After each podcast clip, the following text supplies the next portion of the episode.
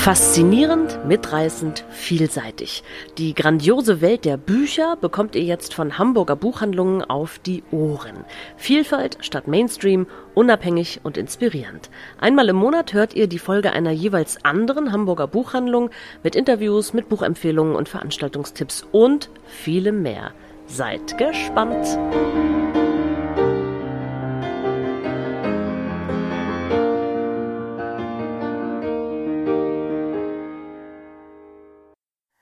Hallo und herzlich willkommen zu einer neuen Ausgabe des Podcast Hörstoff. Diesmal sind wir wieder in Kleinborstel in der Buchhandlung Tolle Geschichten. Mein Name ist Britta Maschek und ich führe durch diese Folge. Wir beginnen gleich mit einem Interview mit Hendrik Siebold. Das ist der Autor der Hamburg-Krimis um den japanischen Inspektor Ken Takeda. Der Autor wird für uns nämlich in der langen Nacht der Literatur am 4. September aus seinem neuen Krimi lesen. Darauf freue ich mich wahnsinnig. Dann geht es weiter mit Rina und mir. Wir werden zwei Bücher, die im Frühjahr erschienen sind, miteinander vergleichen. Und dann gibt es noch Buchtipps von Rina und Steffi. Im Februar ist jetzt mittlerweile der fünfte Band dieser beliebten Krimireihe um den japanischen Ermittler bei Aufbau erschienen. Ich habe ihn wirklich wieder mit großem Genuss gelesen. Ich mag einfach diesen melancholischen, nachdenklichen Mann, der so hervorragend Saxophon spielt. Der neueste Krimi beginnt mit einem Brand in einer Seniorenresidenz, hier ganz in der Nähe in Wellingsbüttel. Leider kommen dabei acht Bewohner ums Leben und alles deutet auf Brandstiftung hin. Inspektor Takeda und seine Kollegin nehmen die Ermittlung auf und stoßen recht schnell auf viele Ungereimtheiten, auf Personen, die sich seltsam oder verdächtig benehmen. Da ist zum Beispiel die Heimleiterin, die sich sehr abweisend verhält, merkwürdig verhält, Fragen ausweicht, aber auch Angehörige, die statt zu trauern, den Fragen ausweichen. Und dann stoßen die Ermittler auf Lucy. Lucy ist ein neuartig entwickelter, aus Japan kommender Pflegeroboter der hier im Heim die Pflegekräfte unterstützen soll. Oder soll er sie vielleicht doch eher ersetzen? Oder hat vielleicht einer dieser Roboter den Brand gelegt, aus Versehen oder mit Absicht? Spannung ist garantiert. Und wieder, wie auch bei den anderen Krimis, bietet diese Folge tolle Einblicke in die japanische Kultur. Der Autor weiß tatsächlich einfach, wovon er schreibt. So, und dann rufe ich jetzt einmal den Autor an und freue mich auf ein Gespräch mit ihm.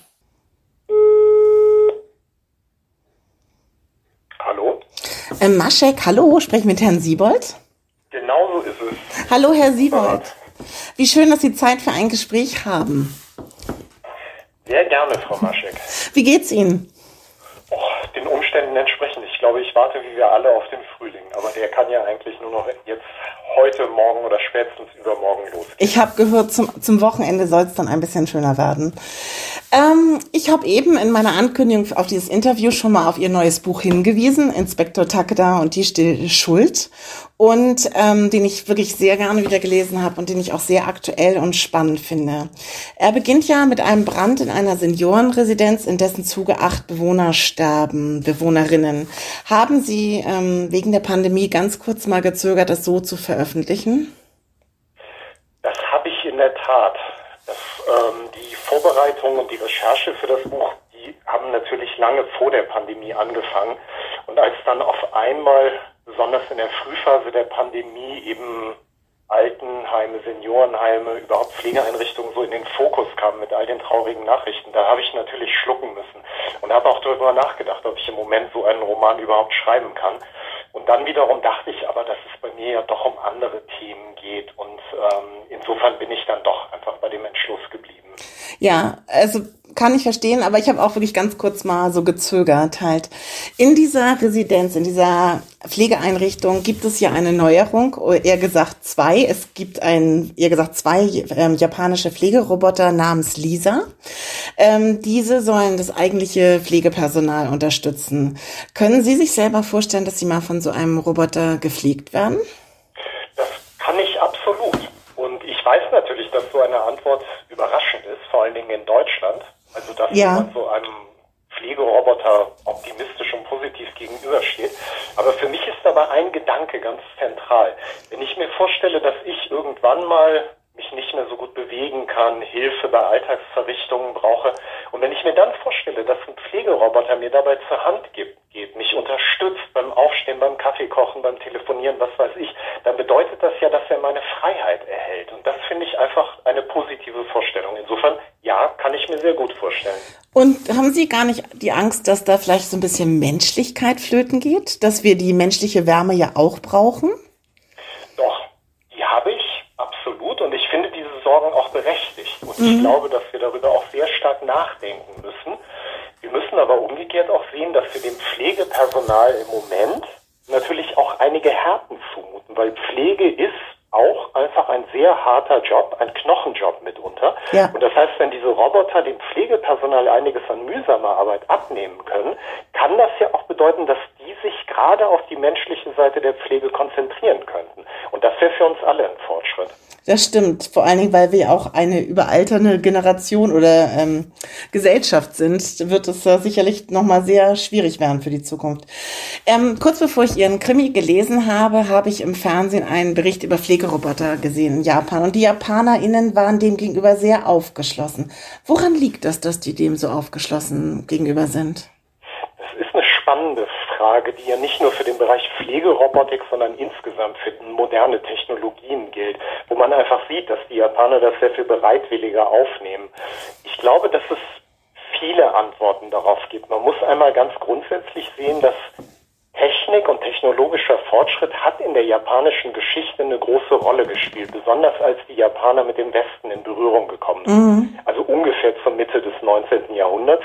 Da ist den Japanern sehr schnell klar geworden, dass sie nur durch technologischen Fortschritt ihre Freiheit als Land verteidigen können. Mhm. Ich könnte mir vorstellen, dass das in den tiefen Strukturen der japanischen Seele immer noch eine Rolle spielt. Darüber hinaus ist es, glaube ich, so, dass die Japaner einfach insgesamt einen verspielten Zugang zu modernen Techniken haben, was sie optimistischer macht. Aber, und auch das muss man sagen, es ist jetzt nicht so, dass die japanische Gesellschaft immer zu allem Ja und Amen sagt. Und es ja. gibt auch im Bereich Pflegerobotik, gibt es in Japan durchaus kritische Stimmen. Und da ist es eher spannend, ob die japanische Gesellschaft ihnen überhaupt genug Gehör schenkt. Und damit sind wir bei der modernen japanischen Politik. Ja, gut.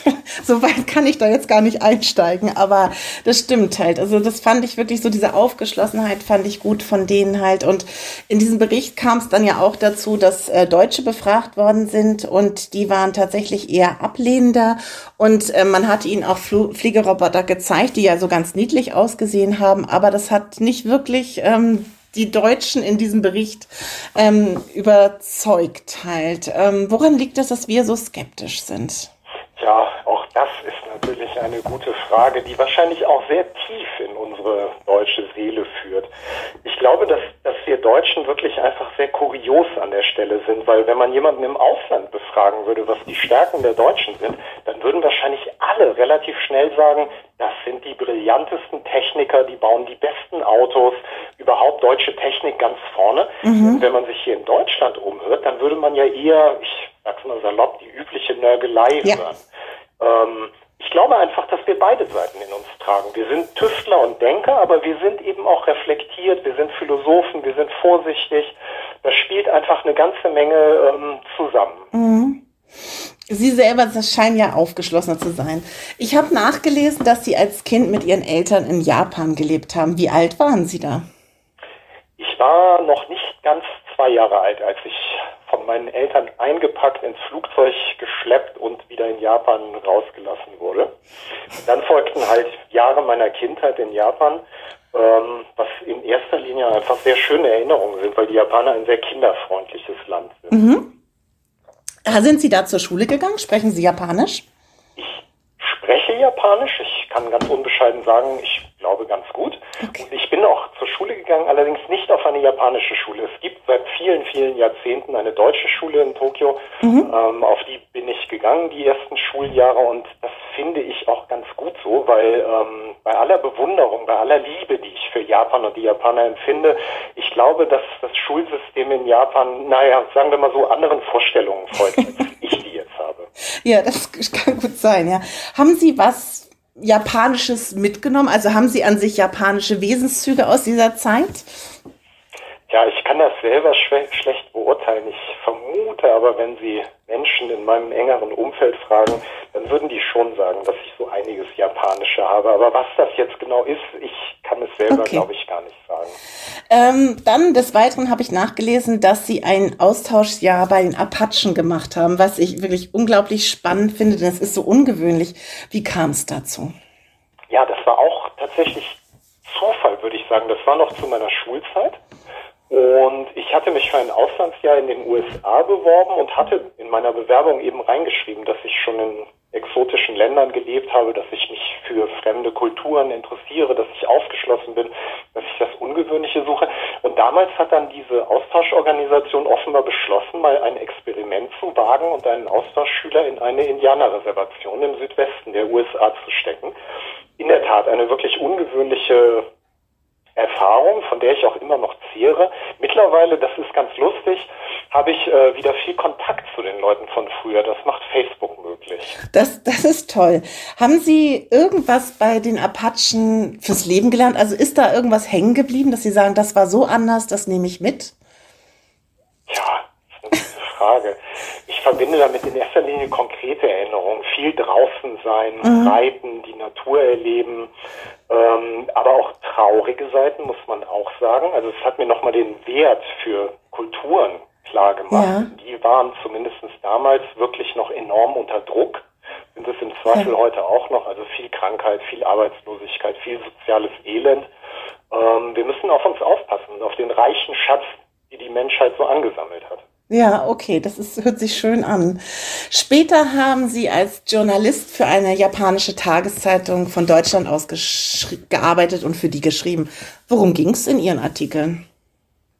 Tja, da ging es im Grunde um alles, wofür sich die Japaner in Deutschland interessieren. Ich war damals für den Deutschland-Korrespondenten der größten japanischen Tageszeitung tätig. Mhm. Und da ging es natürlich ganz banal um die deutsche Politik.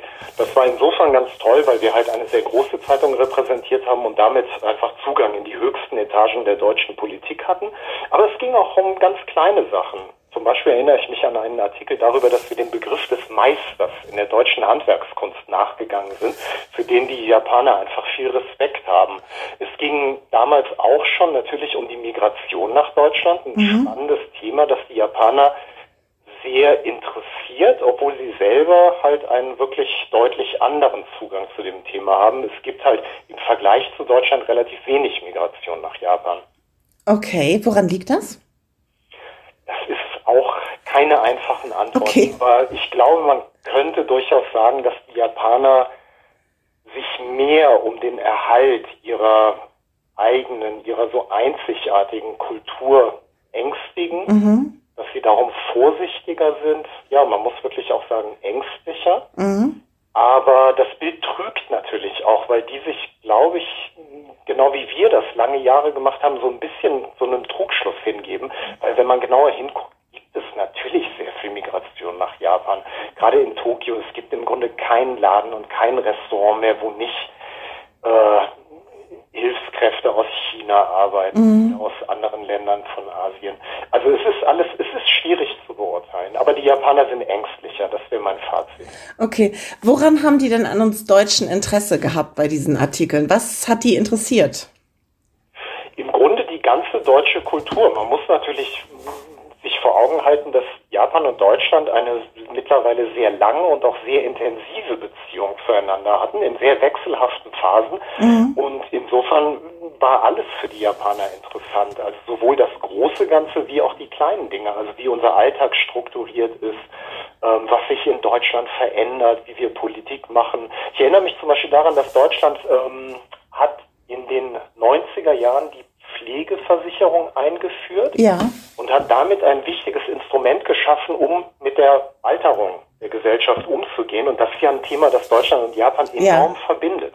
Und auch da sozusagen gibt es ein ganz starkes japanisches Interesse an dem, was wir hier in Deutschland machen. Das ist spannend. Haben Sie manchmal Sehnsucht nach Japan? Ständig. St in Menschen, ganz doll nach der Küche, Okay. Ähm, nach der japanischen Landschaft, nach den japanischen Geräuschen, nach dem Singen der Zikaden im Sommer, nach dem Meer, nach den Stränden. Ach, es gibt ganz viel, was ich an Japan so faszinierend finde und nachdem ich mich ständig sehne, wenn ich nicht da bin. Okay, also Sie fühlen sich da auch so ein bisschen wie nach Hause kommen, wenn Sie hinfliegen.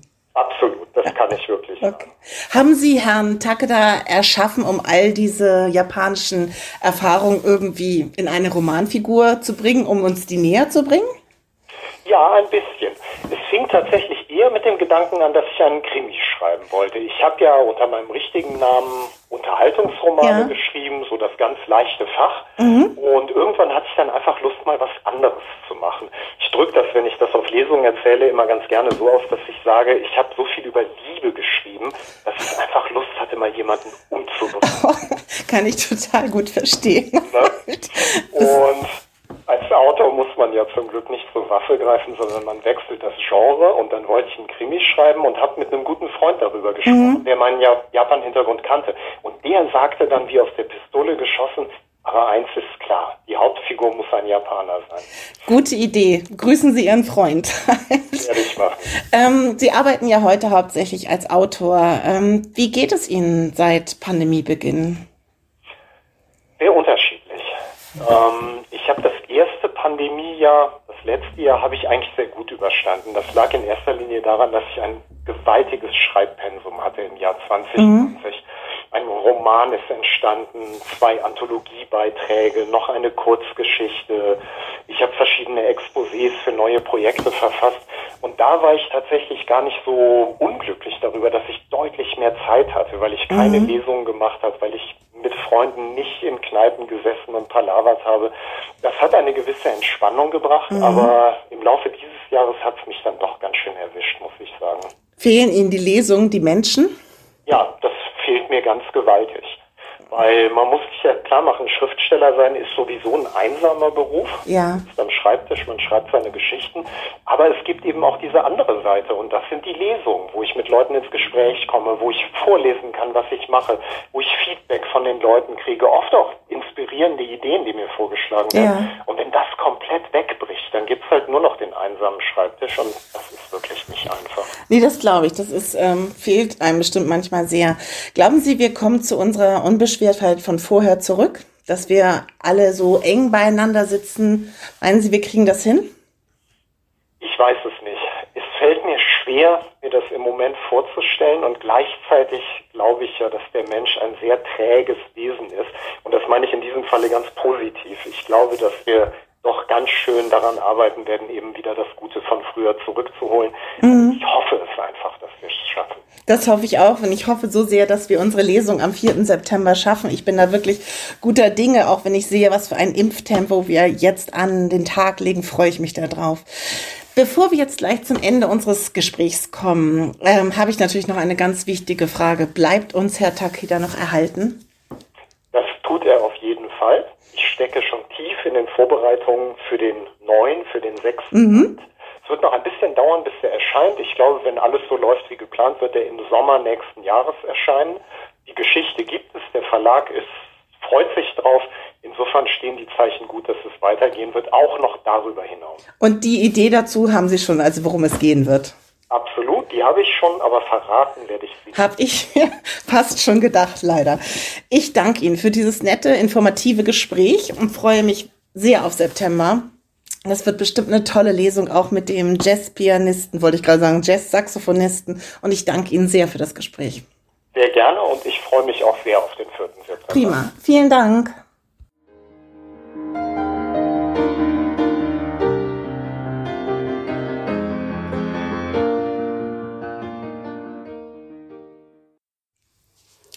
Und jetzt zu unseren Buchempfehlungen.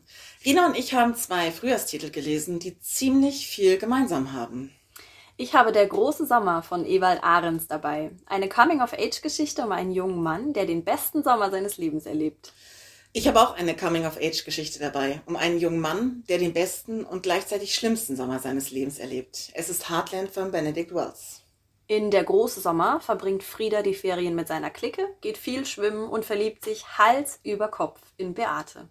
In Heartland verbringt Sam, so heißt die Hauptfigur, die Ferien mit seiner Clique, isst viel im Kino und verliebt sich Hals über Kopf in Kirsty. Oh, Hilfe, mir ist schwindelig. Haben Benedikt Wells und Ewald Ahrens ein dasselbe Buch geschrieben, vielleicht voneinander abgeschrieben? Nein. Was auf den ersten Blick, naja, gut und auch auf den zweiten so gleich daherkommt, sind aber zwei ganz unterschiedliche Bücher. Ich würde sagen, Wells ist melancholisch, Ahrens lebenslustig. Ich sehe das auch so. Ich finde das Buch von Benedict Wells trauriger, dramatischer, tragischer. Es geht hier um den 15-jährigen Sam, der Mitte der 80er Jahre in Missouri den Sommer seines Lebens erlebt. Denn in diesem Sommer passiert so vieles und einiges ändert sich für immer. Es sind für Sam sehr prägende Momente. Seine Mutter ist sehr krank und wird sterben. Das erfahren wir übrigens gleich im ersten Satz. Wir erfahren aber auch im ersten Satz, dass Sam sich verlieben wird. Im ersten Teil des Buches, finde ich, passiert gar nicht so viel. Wales lässt durch Musik und Filme ein Lebensgefühl wieder aufnehmen, hochleben. Er erzeugt im ersten Teil die Stimmung, die auch in den Filmen wie Breakfast Club oder Stand By Me transportiert worden sind. Sam ist ein wirklich introvertierter Jugendlicher ohne Freunde, der sehr an seiner kranken Mutter hängt und sich nicht gut mit seinem Vater versteht. Er findet dann einen Ferienjob in einem Kino, findet hier auch Freunde, verliebt sich zum ersten Mal ziemlich heftig. Dieser Job, diese Freunde und Kirsty lenken ihn von zu Hause ab, ermöglichen ihm ein Stück normaler Jugend, bereiten ihm aber gleichzeitig ein schlechtes Gewissen, da er nicht mehr nur an seine Mutter denkt. Es ist wirklich ein klassischer Coming-of-Age-Roman. Soweit meine Zusammenfassung von Heartland. Magst du uns was über den Ewald Ahrens erzählen? Auch Der große Sommer ist ein klassischer Coming-of-Age-Roman. Ähm, Frieda ist 17 und erlebt diesen einen Sommer im Leben, in dem sich so vieles ändert und in dem sich die Weichen für das zukünftige Leben stellen.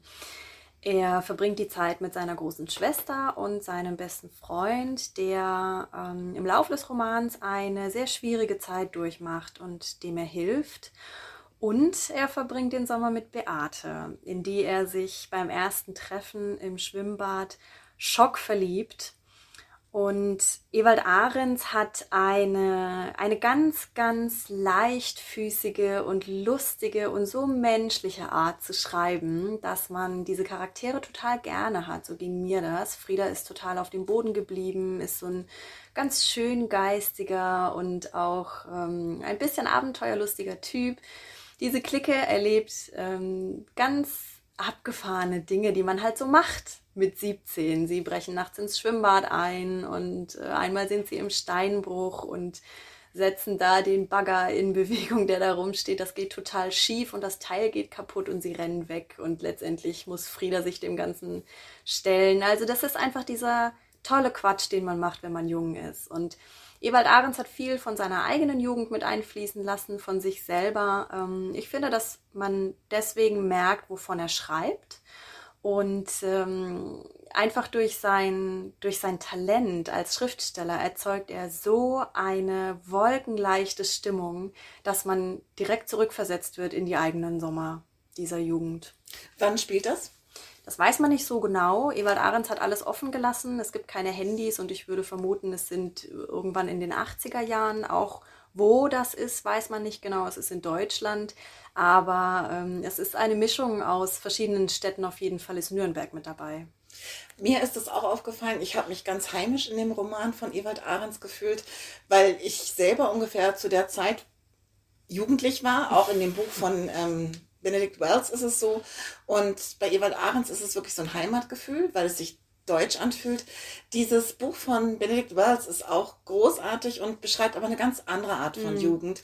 Es ist eine amerikanische Jugend. Also ich bin in Hamburg aufgewachsen, ich bin im Sommer im Kaifubad gewesen in Eimsbüttel. Es fühlt sich so ähnlich an wie das bei Ahrens. Mhm. Und wenn man das von Benedict Wells liest, finde ich, hat man sofort, also so ging es mir, einen Film. Ich kann mir das Buch hervorragend als Film vorstellen. Ja, das stimmt, ich mir auch. Ähm, auch den Ewald Ahrens kann man sich als Film vorstellen, aber es fühlte sich eher an wie für einen Film geschrieben. So ging mhm. es mir. Es war für mich kein ganz natürliches Setting immer finde auch bei Wells ging es mir so, dass ich ähm, schon immer auf den Spannungsbogen, auf diesen Erzählbogen hingewartet habe. So wie geht die Geschichte weiter, was passiert, ähm, was, wo ist das Drama, wo sind die Eckpunkte. Und bei, bei Ahrens habe ich aus Vergnügen am Text und an den Figuren gelesen. Da war mir fast völlig egal, was passiert. Auch dieses Drama mit dem besten Freund, ähm, das hat er da reingepackt. Das ist schon in Ordnung, dass das so einen Spannungsbogen hat. Aber das hat mir, ich habe das überhaupt nicht gebraucht. Ich fand, ich bin so reingefallen in dieses Buch und hätte einfach noch irgendwie tausend Seiten mehr von Frieda lesen können. Ja, ich habe auch das Gefühl, dass Ahrens mit einer sehr, sehr großen Liebe geschrieben hat. Er ist ja auch Lehrer, also auch mit einer Liebe zu Jugendlichen, hat mir toll gefallen.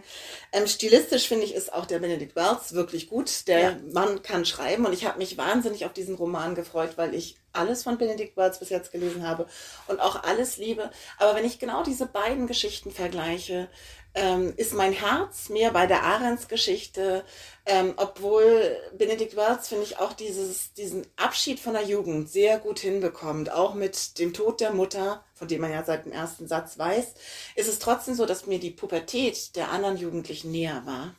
Ja, das ging mir auch so. Ähm, ich konnte mich in beide gut reinversetzen. Ähm, so ein bisschen so eine Drama Queen wie, wie Sam im äh, Benedict Wells Buch, das war ich auch. Ähm, ich habe es mir auch immer selber wahnsinnig schwer gemacht.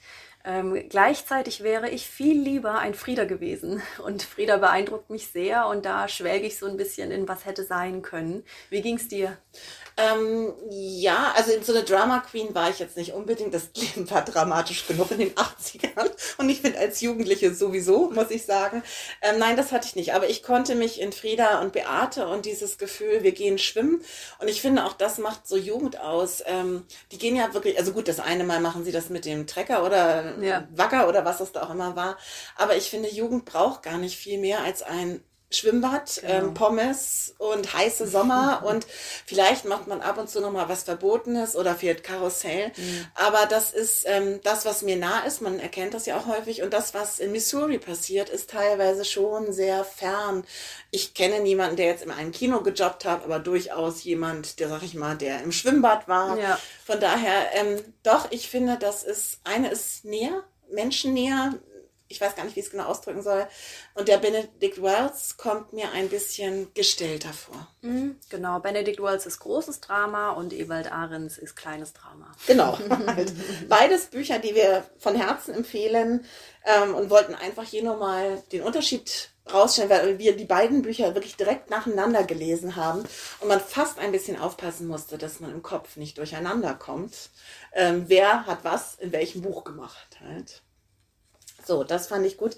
Bevor du uns jetzt gleich, Rina, noch einen weiteren Buchtipp mit auf den Weg gibst, ähm, möchte ich gerne noch ein Buch mit reinpacken, das ich gerne auch noch zusätzlich mit diesen beiden Büchern verglichen habe. Ich weiß nicht, ob du das kennst oder gelesen hast. Es ist von mir Matthias Brandt Blackbird. Oh, es ist großartig. Dann hätten wir es ja gleich beide nochmal vergleichen können.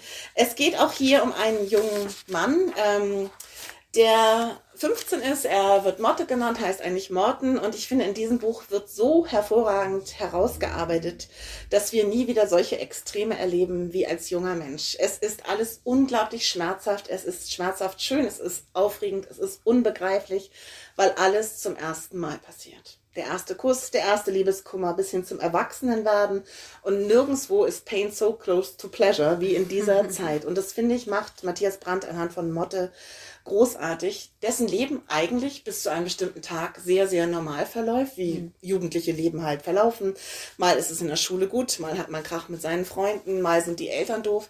Bis zu diesem einen Tag, an dem ein Anruf kommt und Motte geht ans Telefon und erfährt, dass sein bester Freund Bogi schwer erkrankt ist. Und zwar so schwer, dass es nicht klar ist, ob Bogi überleben wird. Und gleichzeitig erfährt er auch in diesem Zeitraum, dass die Ehe seiner Eltern gescheitert ist. Es wird kein Zusammenkommen mehr kommen. Er verliert da so den Halt. Und dann verliebt er sich Hals über Kopf auch in ein junges Mädchen, Jacqueline. Er sieht sie auf dem Fahrrad. Und all diese Gefühle sind so turbulent geschildert und so normal und menschlich, dass ich dieses Buch wirklich gerne jedem ab 15 empfehle. Und wie es immer so schön heißt, 15 bis 99. Aber diese Gefühlswelt, finde ich, hat Matthias Brandt hervorragend ähm, ausgearbeitet. Das Buch ist bei Kiwi erschienen, gibt es schon als Taschenbuch. Rina, was hast du uns noch mitgebracht? Ich möchte euch einen Krimi empfehlen, der sich genauso gut liest, wie sich der Podcast Zeitverbrechen anhört. Es ist das Buch Tief in der Erde von Christa von Bernhut. Auch in diesem Buch wird eine wahre Geschichte erzählt. Vor 30 Jahren wurde am Ammersee in Bayern die zehnjährige Ursula, im Buch heißt sie Annika, auf dem Nachhauseweg in einem Waldstück aufgehalten, betäubt und in eine Kiste unter der Erde gesteckt. In dieser Kiste gab es Wasser, Essen, Licht, ein improvisiertes Klo, ein Luftrohr und Comics. Die Täter wollten kein totes Kind, sondern zwei Millionen Mark von seinen reichen Eltern. Allerdings hatten die Täter das falsche Kind geschnappt. Ursula sah mit ihrem Kurzhaarschnitt damals von weitem fast genauso aus wie Oliver, das eigentliche Opfer. Eine Verwechslung, die zum Verhängnis wird. Denn sowohl die Polizei als auch die Täter sind mit dieser Situation restlos überfordert und so stirbt das Kind. Bis heute sitzt ein unschuldiger Mann für diese Tat im Gefängnis. Die Polizei leistete sich grobe Schnitzer bei ihrer Arbeit und auch beim Cold Case Prozess 29 Jahre später hat man es sich leicht gemacht und einfach wieder denselben Schuldspruch gesprochen. Christa von Bernhut erzählt sehr gekonnt und spannend diese Geschichte nach. Die wahren Täter sind bekannt. Das ist die einhellige Meinung von Fachleuten, Polizisten und dem Bruder des Opfers. Belangt wurden sie dafür jedoch nie. Und jetzt ist der Fall verjährt. Das Buch erscheint bei Goldmann und kostet 16 Euro.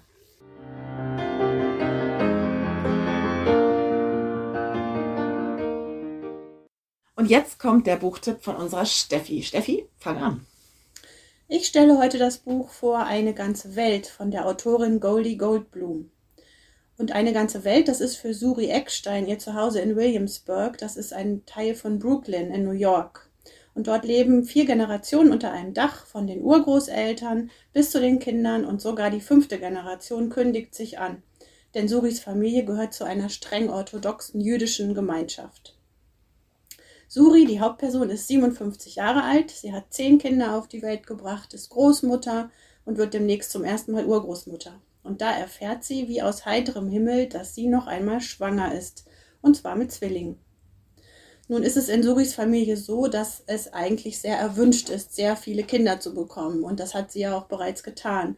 Aber es gibt doch sehr viele Regeln und Vorschriften, an die man sich unbedingt zu halten hat. Und eine Schwangerschaft in ihrem Alter gehört definitiv nicht dazu. Das wird doch eher als eine große Peinlichkeit angesehen und völlig außerhalb der Norm. Nun ist Suri also über diese Nachricht sehr erschrocken und schockiert und traut sich überhaupt nicht mit jemandem darüber zu sprechen. Sie spricht mit niemandem über die Schwangerschaft, noch nicht einmal mit ihrem Ehemann Jedel, mit dem sie seit 40 Jahren verheiratet ist und der eigentlich ihr bester Freund ist, mit dem sie über alles bisher sprechen konnte. Die einzige, mit der sie spricht, ist ihre Hebamme Well. Die kennt sie schon sehr lange, denn die hat sie bei allen Geburten ihrer Kinder bisher unterstützt. Alle Kinder von Suri sind bisher zu Hause geboren worden aber Well sagt jetzt, in dem Alter geht das nicht mehr und sie sagt, Suri soll jetzt einmal die Woche ins Krankenhaus kommen und sich untersuchen lassen und die Kinder sollen auch im Krankenhaus auf die Welt kommen.